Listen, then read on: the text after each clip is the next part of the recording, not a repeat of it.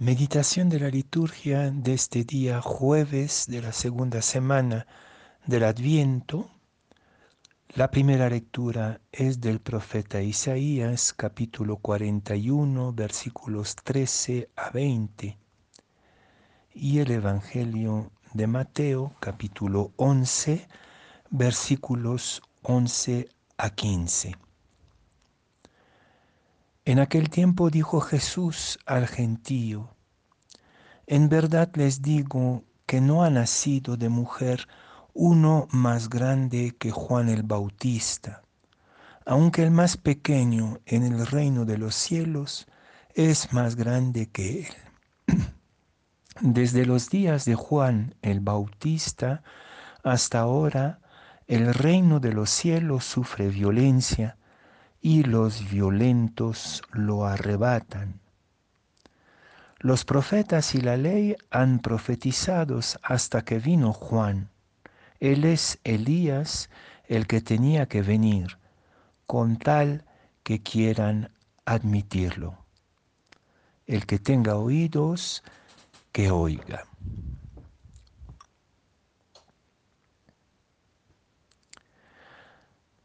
Al reino de Dios se sube por la humildad, nos dice San Benito, y en otro momento nos presenta la humildad como una escala desde donde se va subiendo, bajando, dice, ¿no? Se sube bajando. Y creo que el mundo nuevo que estamos anhelando con impaciencia en este tiempo del adviento es precisamente el vuelco de todas las jerarquías y medidas. El discípulo, la discípula de Jesús ya no tienen la misma visión de lo grande y de lo pequeño, como si lo grande fuera el prestigio, el poder, el saber, todas estas categorías que nos caracterizan en nuestras utopías de grandezas. Con la llegada de Jesús, el más grande es el más pequeño. Y este más pequeño del reino es el propio Dios es Dios quien se hizo el más pequeño de todos nosotros, es lo que vamos a adorar en la noche de Navidad y en todo el tiempo de Navidad, la grandeza divina hecha lo más pequeño que se pueda imaginar. Y si así es Dios de pequeño, y no solamente por un momento para experimentar lo que significa ser bebé, sino de manera definitiva, Dios es el más pequeño de nosotros, entonces, si queremos entrar en esta grandeza divina, se trata de bajar. Y el propio Juan Bautista en San Juan decía él mismo que tenía que menguar para que crezca el novio.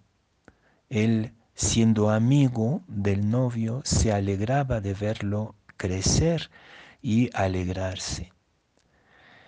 Este vuelco del reino lo anuncia también el profeta Isaías desde varios días ya que en estas preciosas lecturas del profeta Isaías, el pobre, el cansado, el que tiene sed, el que tiene hambre, viene a ser la, el centro de la preocupación del profeta y de la preocupación de Yahvé. También Jesús en la misma perspectiva nos va a recordar que lo que hacemos al más pequeño de los de sus amigos, de sus hermanos, lo hacemos a Él, porque Él es el más pequeño de todos y esto definitivamente. Pero como comprendemos este vuelco de la escala de la humildad donde se sube bajando, Esta ilusión de un reino de Dios al que se sube por la humildad es antinatural, o por lo menos no corresponde a nuestras tendencias deseantes espontáneas.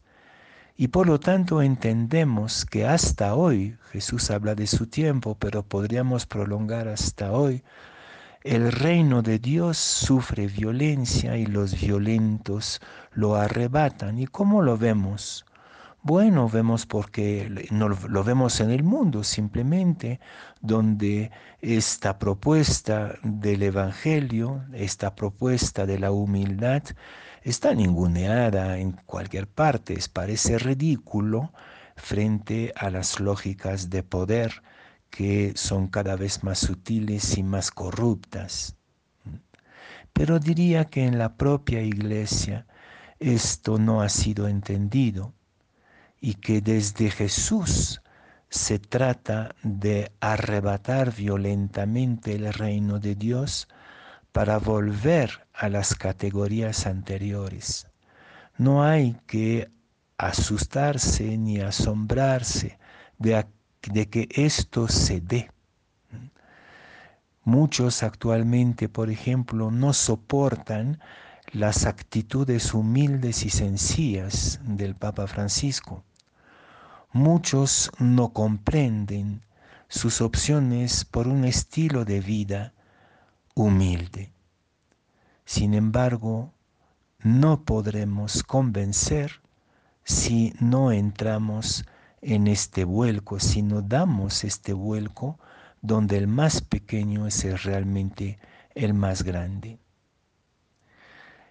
Cuando el, Evangelio habla de Juan Bautista como el Elías que tenía que venir, hay que saber que en los últimos tiempos del Antiguo Testamento se pensaba que antes de la llegada del Mesías, un precursor que iba a ser Elías, el propio profeta de los profetas, el padre de los profetas, iba a preceder la llegada del, del Mesías.